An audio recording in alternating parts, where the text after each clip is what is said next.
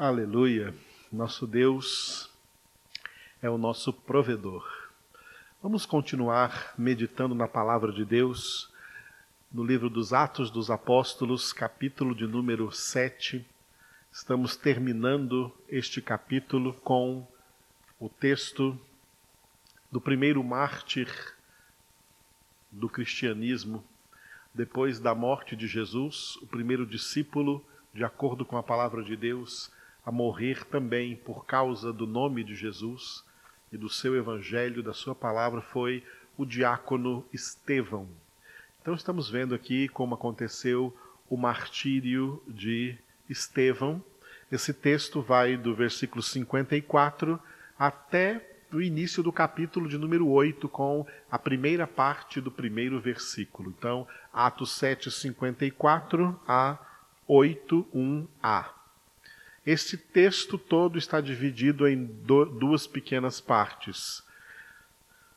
No capítulo 7, dos versículos 54 a 57, contra Estevão, como aqueles homens que estavam ali reunidos no Sinédrio, que eram autoridades religiosas do judaísmo em Jerusalém, as mais altas autoridades, somente as mais altas autoridades religiosas faziam parte do conselho, do conselho judaico dos sacerdotes, chamado de Sinédrio, que detinha inclusive poder de julgar pessoas, de levar pessoas ali ao banco dos réus, como estava o Estevão, e inclusive também de aplicar a pena capital, pena de morte, especialmente por apedrejamento, que é o que eles fizeram com Estevão. Eles se levantaram contra Estevão, porque Estevão pregou para eles a palavra de Deus, pregou para eles a verdade, e como eles não suportaram a verdade, ficaram contra quem pregou para eles essa verdade contra Estevão. Ainda no capítulo 7, do versículo 58 até o 8, 1a, nós vamos ver aí um texto que traz para nós aí a presença de Saulo, que ainda era um jovem e estava também aí fazendo já, mesmo sendo jovem, parte deste sinédrio, e mais tarde ele será convertido por Jesus Cristo. Capítulo 9 vai trazer ali o texto da conversão de Saulo de Tarso. Ele vai ser transformado no apóstolo Paulo, que o Senhor usou tanto como seu servo, como seu discípulo, como seu apóstolo ali, seu apóstolo ali no primeiro no primeiro século, não só na pregação ali do evangelho, mas também na própria escritura no Novo Testamento com 13 cartas escritas por ele, inspiradas pelo Espírito Santo de Deus. Saulo, Saulo estava presente aqui e essa pregação de Estevão foi a primeira pregação que Saulo ouviu, primeira vez que ele ouviu um discípulo de Jesus Cristo pregando o Evangelho. Saulo também estava aí ouvindo a palavra de Deus, mas ainda não era convertido. Vamos seguir essa história dentro do livro dos Atos dos Apóstolos. Hoje nós vamos encerrar essa parte que tem o título aí Contra Estevão. Essa parte que está dividida em três pequenos parágrafos. O primeiro de um só versículo, no versículo 54, enfurecidos. Aqueles homens ficaram enfurecidos contra Estevão. É assim que muita gente fica enfurecida quando algum servo de Deus prega a palavra de Deus para eles não entra nos seus ouvidos, vai contra os seus pensamentos carnais, humanos e diabólicos, e eles ficam enfurecidos. Assim, esses homens ficaram enfurecidos e rilhavam os dentes contra Estevão. Mas Estevão, como homem de Deus, cheio do Espírito Santo, teve uma visão e viu os céus abertos. Esse é o título dos dois versículos aí, 55 e 56 que nós já trabalhamos os dois versículos, os 55 e os 56. Estevão olhou, viu a glória de Deus, viu Jesus à sua direita e viu que Jesus se levantou, ficou em pé à direita do Pai. Ao declarar essa visão, os homens enfurecidos arremeteram contra Estevão. Esse é o versículo 57. Esse versículo que, ver, que veremos hoje. Eles se lançaram, arremeteram, significa isso?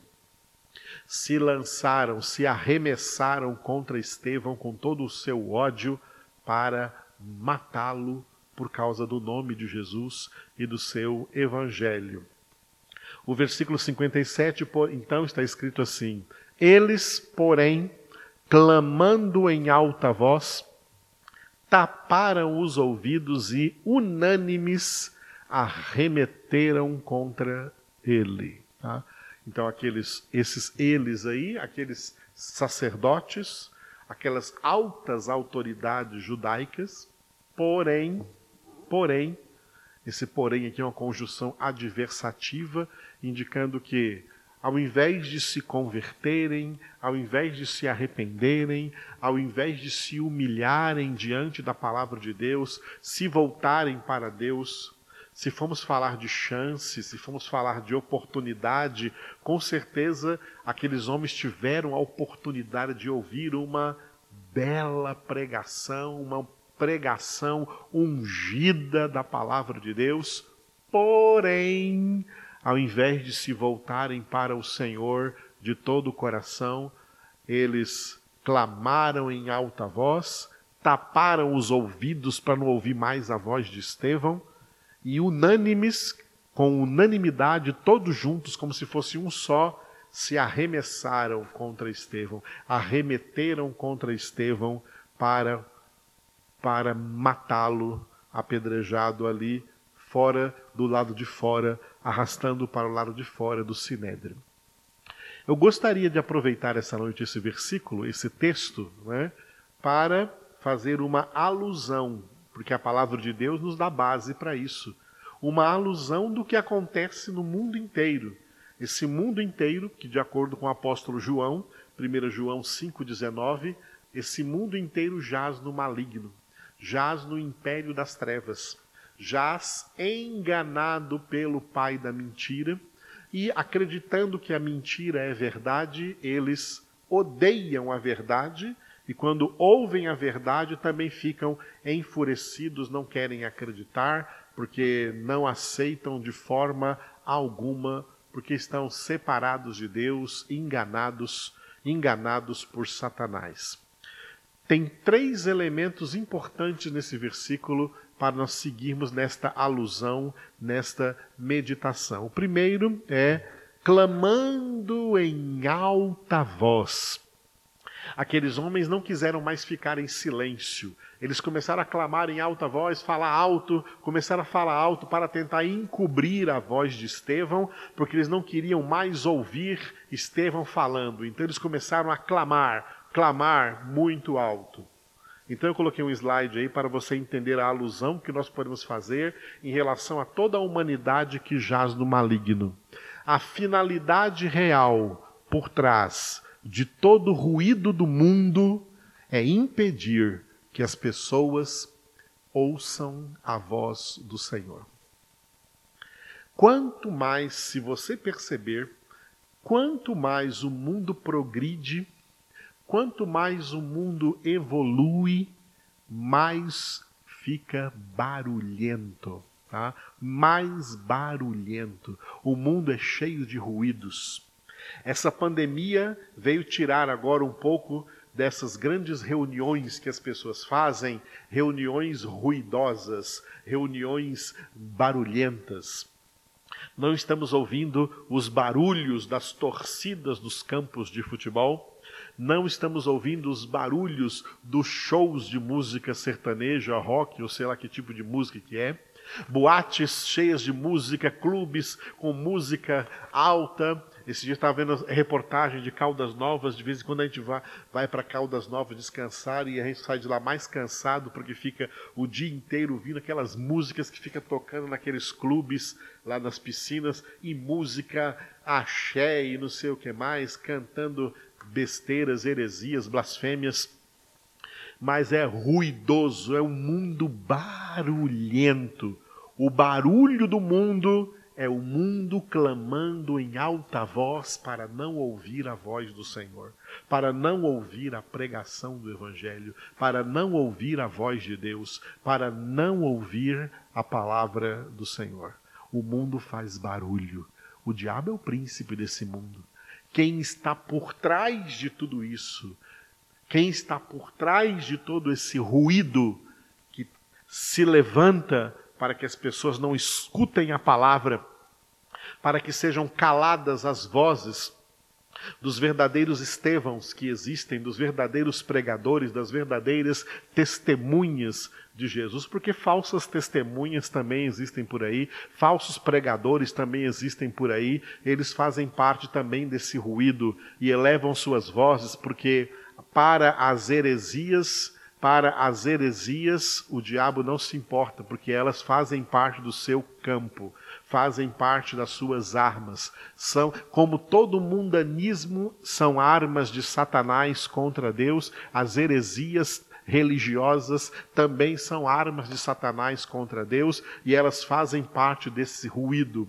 As vozes que se levantam para abafarem as vozes dos verdadeiros pregadores, dos verdadeiros homens de Deus que anunciam a palavra de Deus e esses homens não, estes homens, as pessoas do mundo não querem ouvir de forma alguma, elas gritam, elas clamam as suas vozes, o mundo se enche de ruídos. A finalidade real por trás de todo o ruído do mundo é impedir que as pessoas ouçam a voz do Senhor. Aqueles homens, além de clamarem em voz alta, taparam, segunda coisa, taparam os ouvidos.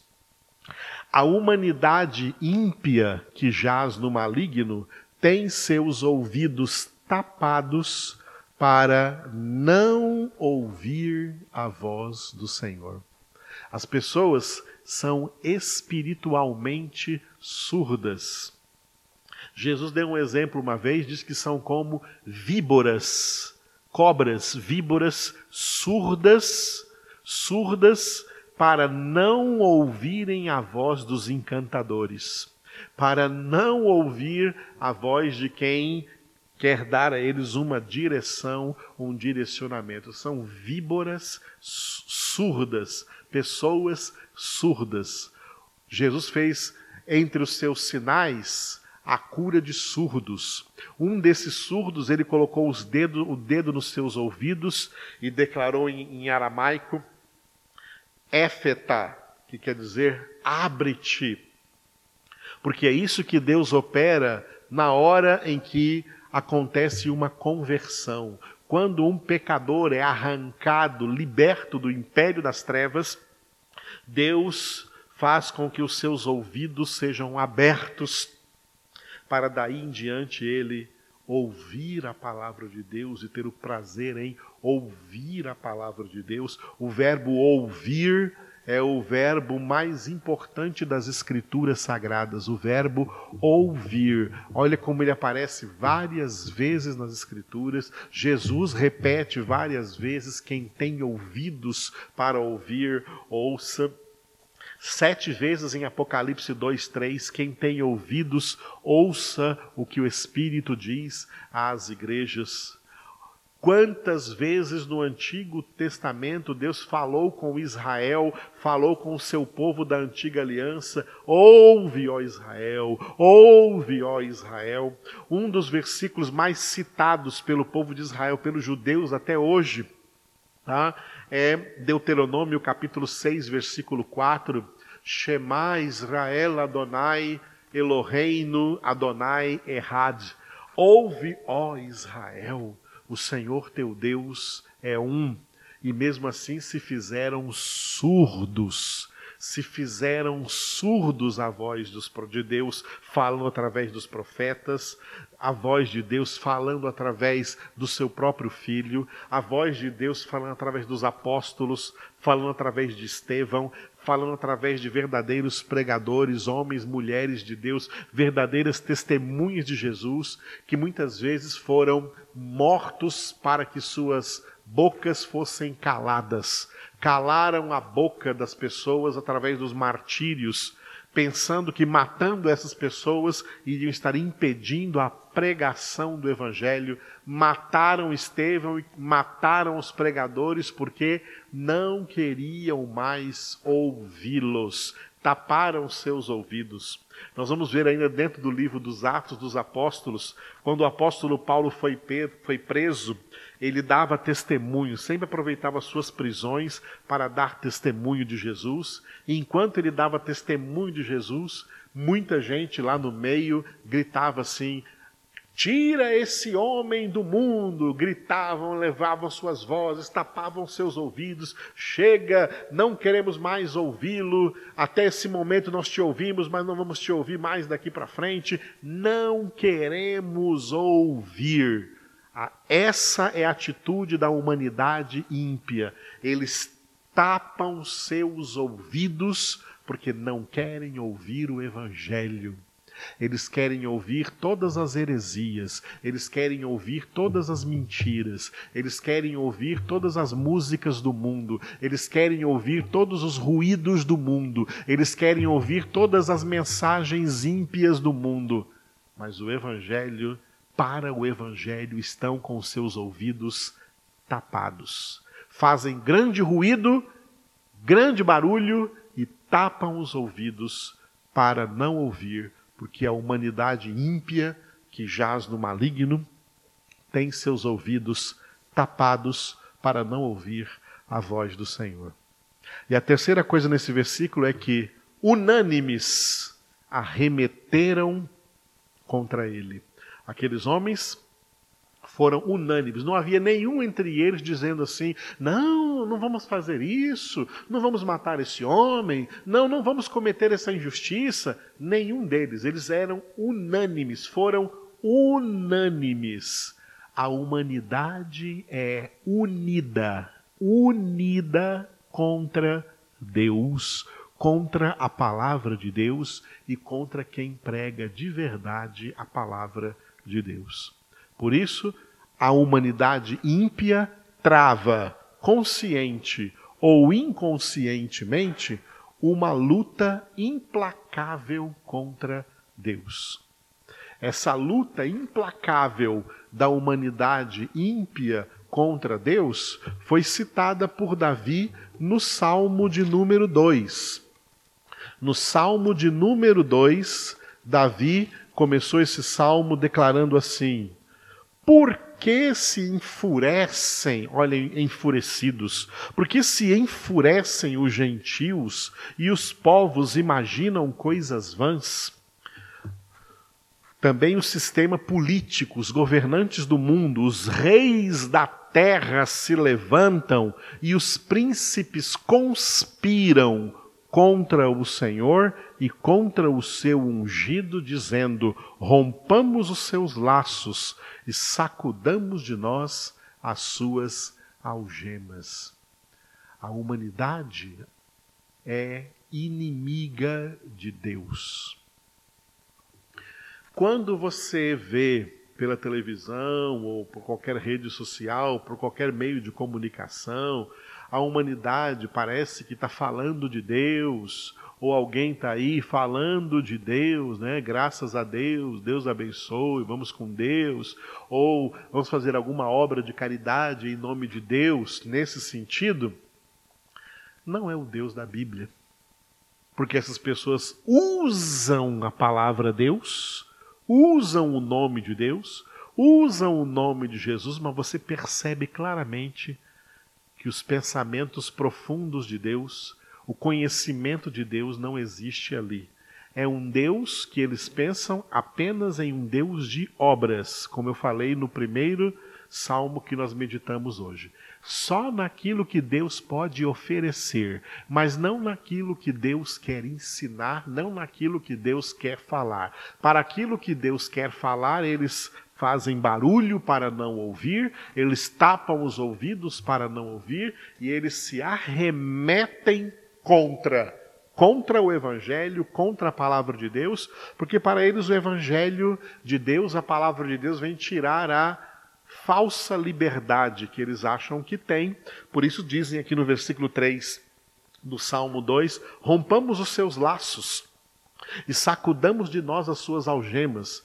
Esses laços e algemas para as pessoas do mundo é a palavra de Deus.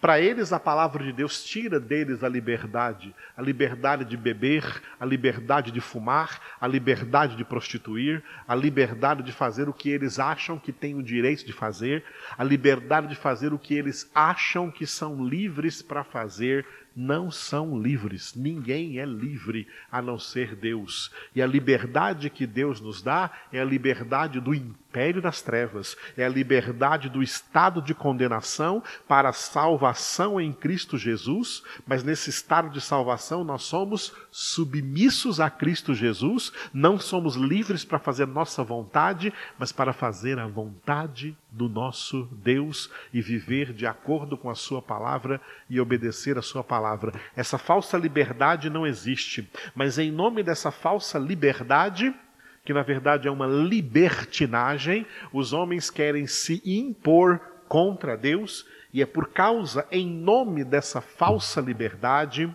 vou usar uma palavra muito conhecida, desse falso livre-arbítrio que as pessoas enganadas pelo pai da mentira pensam que têm, em favor, em favor, em nome desse falso livre-arbítrio, dessa falsa liberdade que as pessoas se protegem contra a palavra de Deus, se levantam contra a palavra de Deus, arremetem contra a palavra de Deus, não querem ouvir a palavra de Deus, difamam o evangelho, difamam a palavra de Deus, odeiam a palavra de Deus porque não são de Deus mas estão com o nome de Deus a toda hora na boca. Oi, vai com Deus. Oi, Deus te abençoe. Oh, se Deus quiser. Oh, vamos fazer coisas aí que fazem parte aí do que, né, do pensamento de Deus. O pensamento de Deus eu, tem, tem certas coisas, quando as pessoas pensam mais em Deus, então tem aquela coisa toda de solidariedade. Muito bem, façam obras solidárias. Mas por trás de tudo isso continuam sendo ignorantes, continuam no total desconhecimento de Deus, e quando alguém vai falar de Deus para essas pessoas, elas se demonstram completamente contra, não querem ouvir, não querem ouvir, alteiam as suas vozes, tapam os seus ouvidos, se arremetem contra, se, posicionam contra o Evangelho de Jesus Cristo, contra a palavra de Deus.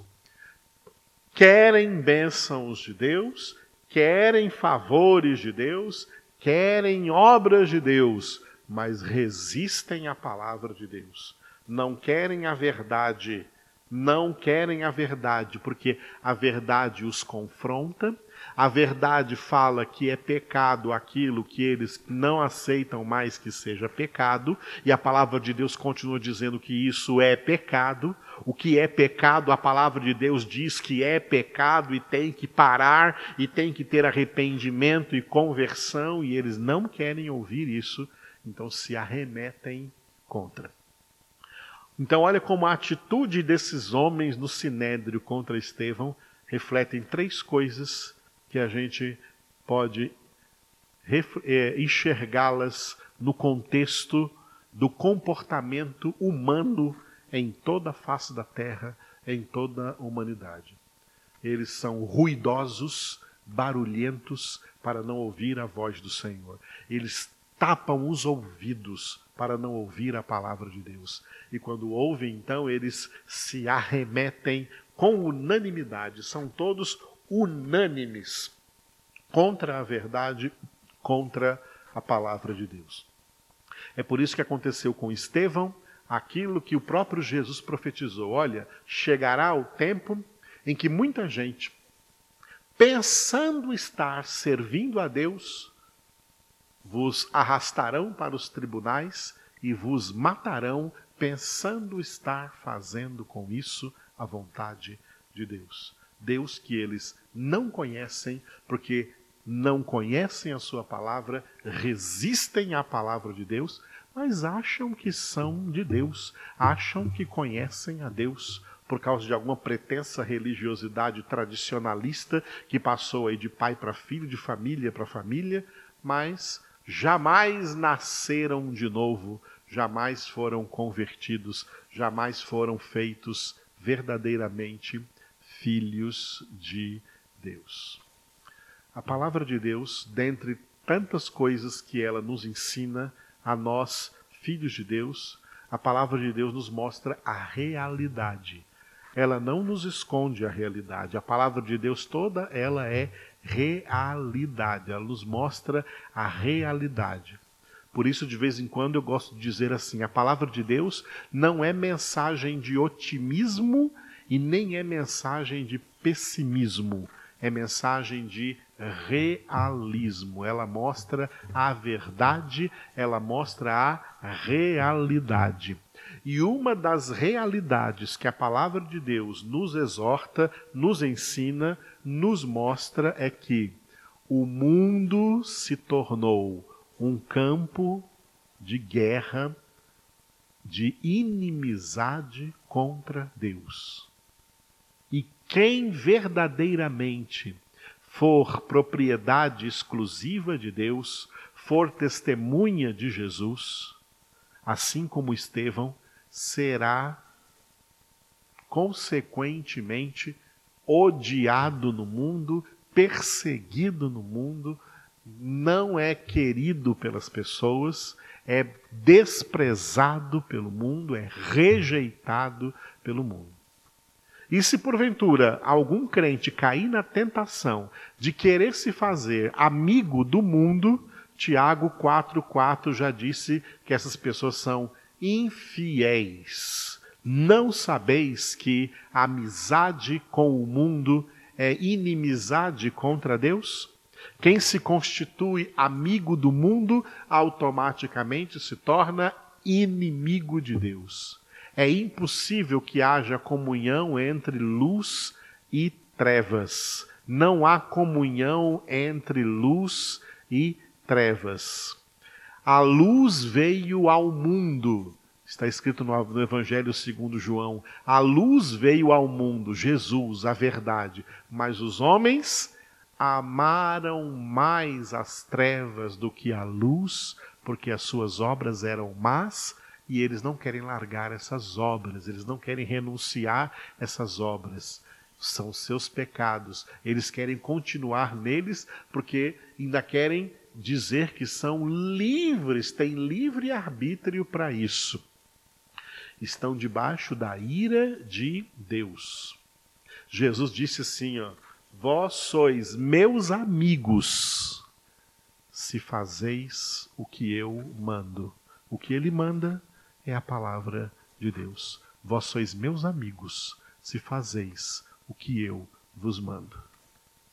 Nem todo que me diz Senhor, Senhor, entrará no reino dos céus, mas o que faz a vontade do meu Pai que está nos céus. Muitos me dirão naquele dia: Senhor, em teu nome profetizamos, em teu nome expulsamos demônios, em teu nome fizemos muitos milagres. E aqui pode só acrescentar muitas coisas nessa lista, porque essas três coisas nessa lista são apenas exemplo de coisas. Pode, pode dizer assim: ó, cantamos em teu nome, tocamos em teu nome, abrimos igrejas em teu nome, fizemos obras de caridade em teu nome, fizemos, praticamos muita solidariedade em teu nome. E Jesus vai dizer: em verdade, em verdade vos digo, apartai-vos de mim, obreiros da iniquidade, porque nunca vos conheci.